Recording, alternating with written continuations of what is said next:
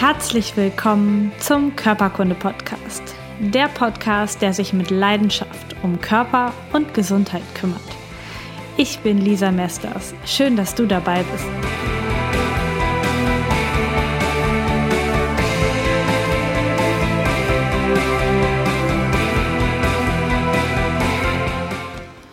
Hallo zurück zum Körperkunde Podcast. Schön, dass du dabei bist. Heute soll es um das Thema vegane Ernährung gehen und irgendwie auch um das Thema antientzündliche Ernährung, was damit sehr, sehr stark zusammenhängt, denn im Prinzip ist antientzündliche Ernährung vegane Ernährung plus zuckerfreie Ernährung. Du siehst mich heute in einem etwas anderen Setting. Und zwar bin ich gerade im Urlaub ähm, und nutze gerade das Wohnmobil von unseren Freunden als Aufnahmeort. Trotzdem muss ich hier die Tür auflassen, weil es tierisch heiß ist. Ähm, ich bin hier erst fünf Minuten drin und ich schwitze schon total doll. Ähm, sodass du vielleicht noch Geräusche vom Campingplatz gleich wahrnimmst, von anderen Menschen, Kindern, Tieren. Äh, stör dich einfach nicht dran. Ist heute ein bisschen bunter als sonst die Folge. Ich selbst ernähre mich jetzt seit etwas mehr als neun Monaten vegan und achte auch darauf, möglichst wenig Zucker zu essen, wobei das noch meine Challenge ist, ähm, da wirklich konsequenter zu sein. Und ich habe in den letzten neun Monaten ganz, ganz unterschiedliche Reaktionen von Familie, von Freunden, von Bekannten ähm, und auch von fremden Menschen mitbekommen auf diese Geschichte und ähm, habe auch etwas gehadert, damit zu diesem Thema eine Podcast-Folge zu machen, da das Thema Essen anscheinend wahnsinnig emotional ist. Ähm, das Thema, was esse ich und wie, polarisiert unglaublich. Manchmal habe ich auch das Gefühl, dass sich andere Menschen davon angegriffen fühlen, wenn ich sage, ich esse vegan ähm, und sie rechtfertigen sich sofort, was sie essen, dass sie ja gar nicht so viel Fleisch essen, dass sie ja nur Biofleisch essen und es entsteht super schnell eine total emotionale Reaktion, obwohl ich das überhaupt gar nicht möchte, ähm, denn ich bin einfach nur vegan aus meiner eigenen Überzeugung und habe eigentlich überhaupt keine Lust, die Menschen in meinem Umfeld ähm, zu überreden, das auch zu tun. Und natürlich bin ich wahnsinnig wahnsinnig überzeugt davon, dass das eine gesunde Lebensart ist, dass es gesunder ist. Und ähm, es ist aber auch so, dass ich trotzdem nicht jeden bekehre. Ich bekehre auch nicht jeden zum Sport machen, obwohl das gesünder für jeden wäre. Und ich zweifle auch nicht Frauen an, die wunderschöne hohe Schuhe tragen und trage selber flache, weil ich weiß, es ist gesünder für mich. Das heißt, meine Verhaltensweise hat nichts damit zu tun, dass ich andere überreden möchte. Trotzdem mache ich heute diese Podcast-Folge, weil ich eine feste Überzeugung in mir habe und auch ein Calling in mir habe, dass das dieses Thema noch mehr in diesen Podcast hineingehört. Deswegen möchte ich dich heute auch einladen, diesen Podcast einfach mal mit einem kleinen Tucken mehr sachlichem Ohr zu hören und deine Emotionen ein bisschen rauszulassen, einfach mal zu hören, was ich äh, zum Thema anti-entzündliche und vegane Ernährung für dich heute bereithalte und dann einfach mal schauen, welche Schritte du tun magst ähm, oder welche du auch nicht tun magst, um einfach gesünder zu leben und deinem Körper gut zu tun. Denn um das Thema geht es ja nun mal hier im Körperkunde-Podcast. Es gibt mittlerweile sehr, sehr viele Studien, die sich mit dem Thema vegan oder mit, dem, mit der Reduktion von tierischen Eiweißen und Fetten und da die Reaktion des menschlichen Körpers drauf ähm, beschäftigen. Und ähm, ich habe mit sehr, sehr großer Begeisterung schon vor vier oder fünf Jahren das Buch Shiner Study gelesen von T. Colin Campbell. Und in diesem Buch geht es grob gesagt um den Zusammenhang zwischen Konsum von tierischen Eiweißen und Fetten und dem Auftreten von Krebs und auch anderen Zivilisationskrankheiten. Ähm, der Autor der T. Colin Campbell ist selber studierter Mediziner und Ernährungswissenschaftler und ist als Bauernjunge auf einem Milchviehbetrieb groß geworden und hat dort als Kind gelernt, dass nur Fleisch und Milch echte Lebensmittel sind und besonders für Männer echte Lebensmittel sind und alles andere Beilage ist.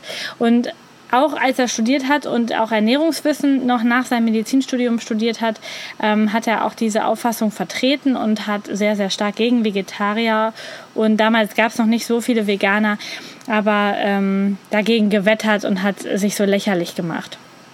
Und er ist in ein Forschungsprojekt reingeraten, wo auf den Philippinen geschaut wurde, warum dort so viele Kinder an Leber, Leberkrebs erkranken. Und ähm, herauskam bei der Studie, dass die Kinder, die am meisten Proteine zu sich nahmen, äh, auch am häufigsten an Leberkrebs erkrankten. Das heißt, es waren die Familien der wohlhabenden, äh, die Kinder der wohlhabenden Familien, die sich sehr, sehr eng an die westliche Ernährung gehalten haben und deren Kinder bekamen am meisten Leberkrebs. Daraufhin schaute sich Campbell Studien an ähm, von Ratten und diese Studien wurden in Indien gemacht und dort wurden ähm, Ratten in zwei Gruppen aufgeteilt und beide bekamen ein Karzinogen und das war Aflatoxin, also ein Stoff, der hochgradig krebsauslösend ist. Der Unterschied ist, dass eine Gruppe der Ratten mit einer Ernährungsform ernährt wurde, mit, 20, mit einem Anteil von 20 Prozent tierischen Eiweißen. Das entspricht ungefähr dem Anteil, den wir hier auch in unserer westlichen Ernährung, in der Ernährung haben. Und die andere Gruppe von Ratten wurde nur mit 5 Prozent tierischen Proteinen ernährt. Also zwei Gruppen Ratten ein hochgradiges äh, Toxin, was krebsauslösend ist. Und eine Gruppe wurde mit einem Anteil von 20% tierischem Protein gefüttert und die andere Gruppe nur mit 5%. Bei den Gruppen, äh, bei der Gruppe, die den hohen Anteil an tierischen Proteinen bekam, war die Quote hinterher, dass die Ratten zu 100% an Krebs erkrankt sind. Also alle Ratten. Bei der anderen Gruppe die nur mit 5% tierischen Protein ernährt wurden, war die Krebsrate 0%. Die Forscher haben diese Studie mehrmals wiederholt und es kam immer wieder das gleiche Ergebnis heraus. Das heißt, bei den Ratten, je höher der Anteil der tierischen Proteine in der Nahrung war, umso wahrscheinlicher mit einer Quote von 100% bei einem Anteil von 20% ähm, tierischen Proteinen entwickelten diese Ratten Krebs. Jetzt bekommst du und ich, wir bekommen zum Glück kein ähm, Aflatoxin gespritzt, sodass wir ähm, sowieso eine sehr, sehr hohe Wahrscheinlichkeit haben, an Krebs zu erkranken. Aber wenn man sich das so vor Augen führt, dass der Anteil an Proteinen, ähm, an tierischen Proteinen damit so stark zusammenhängt, finde ich das sehr, sehr beeindruckend. Es wurden noch weitere Studien ähm, festgestellt und in dem Buch wird dann sehr, sehr ausführlich die China Study beschrieben. Denn ähm, Anfang 1970 wurde in China einen Krebsatlas veröffentlicht. Das heißt, es wurde äh, der Zusammenhang zwischen Krebserkrankungen und dem Wohnort der Menschen hergestellt, sodass man auf einer Karte sehen konnte, dass in manchen Regionen viel, viel öfter Krebs auftrat als in anderen Regionen.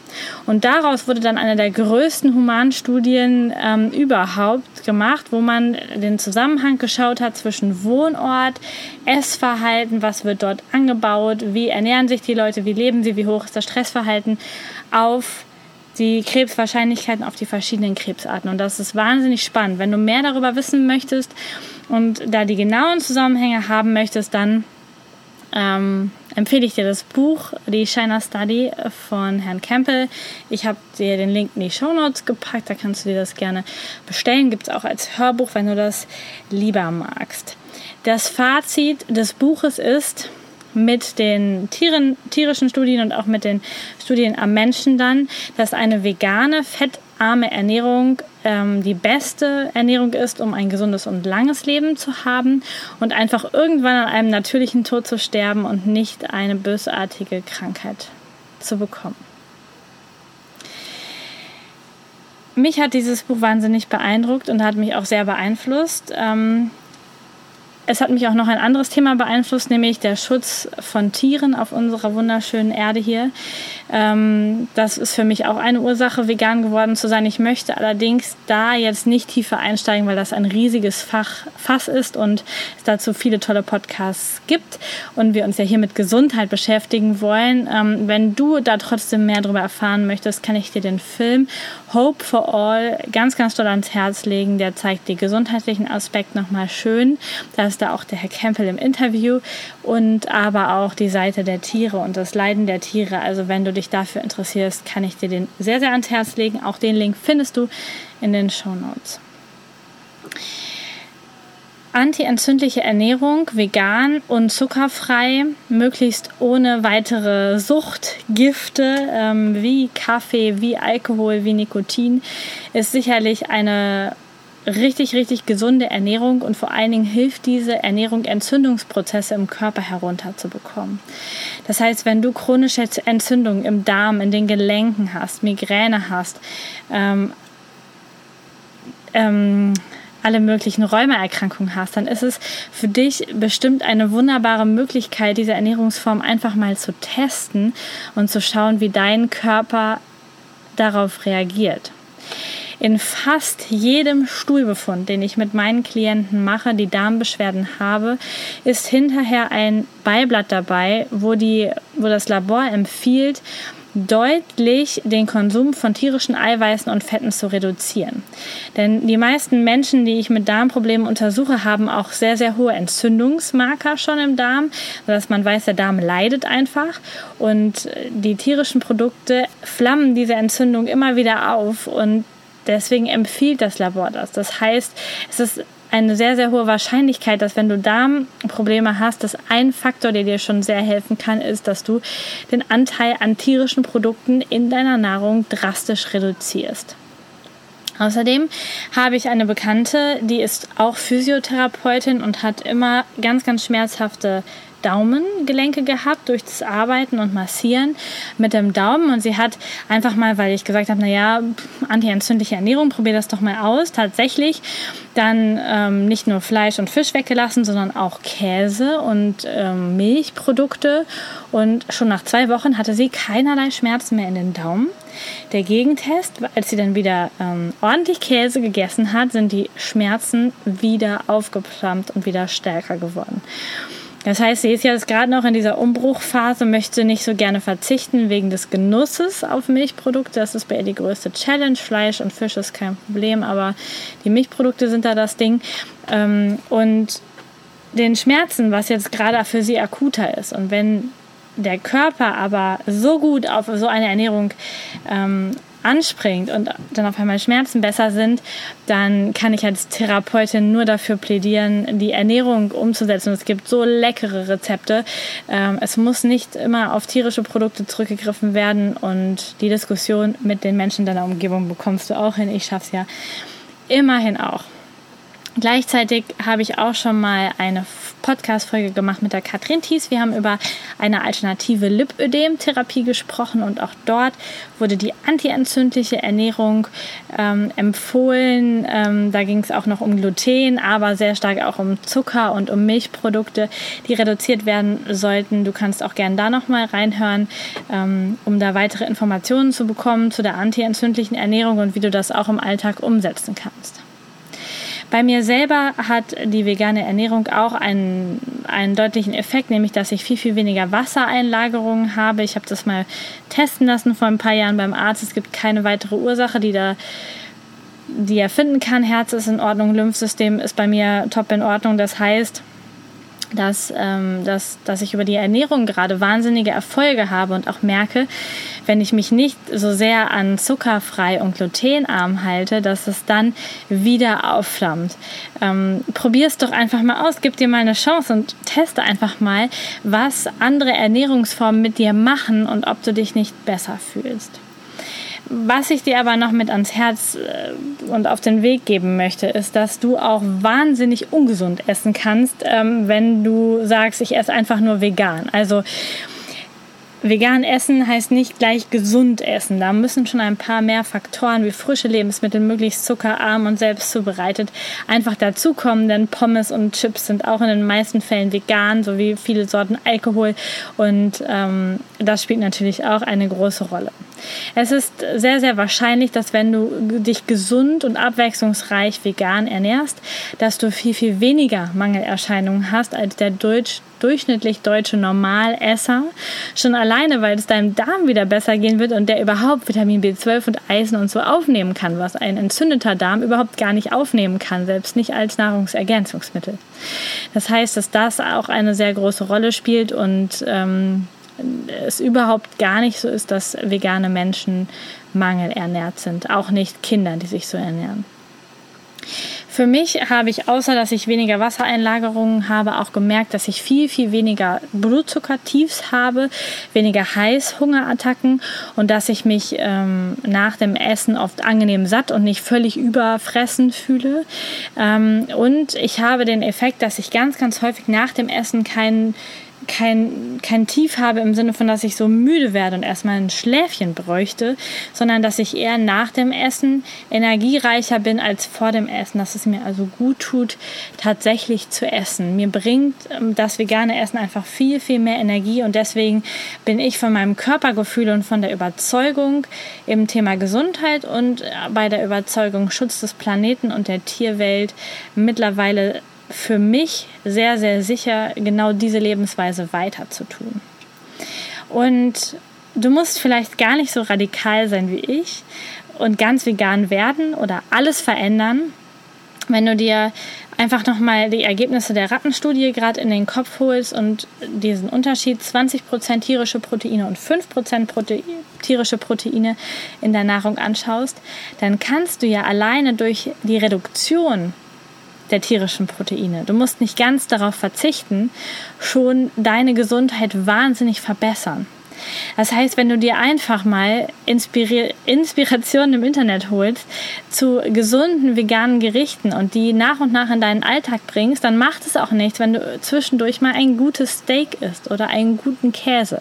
Das Problem ist die Masse, die deiner Gesundheit schadet und die Statistiken sind absolut dafür, dass je mehr tierische Produkte du in dich herein isst, umso anfälliger bist du für allerhand Zivilisationskrankheiten und laut der China Study auch anfälliger für unterschiedliche Krebserkrankungen. Deswegen lohnt es sich, über eine Ernährungsveränderung nachzudenken, über andere Ernährung, einfach nur in kleinen Schritten, einfach mal zu schauen, ob das nicht auch etwas für dich wäre. Ich möchte dich herzlich dazu einladen und wenn du dabei persönliche Unterstützung haben möchtest, bin ich in einem Coaching-Gespräch natürlich immer für dich da. Probier es einfach mal aus, gerade wenn du irgendwelche chronischen Erkrankungen hast und schau dir den Effekt an. Das ist die größte Motivation für dich, wenn deine Schmerzen dann besser werden, es dann auch durchzuziehen. Ich wünsche dir einen wunderschönen Tag, wann auch immer du diese Podcast-Folge gehört hast. Alles Gute, vor allen Dingen Gesundheit und gute Gedanken, um dich dazu bringen, dich gesund zu ernähren und deinem Körper ganz, ganz viel Gutes zu tun. Bis zum nächsten Mal. Deine Lisa.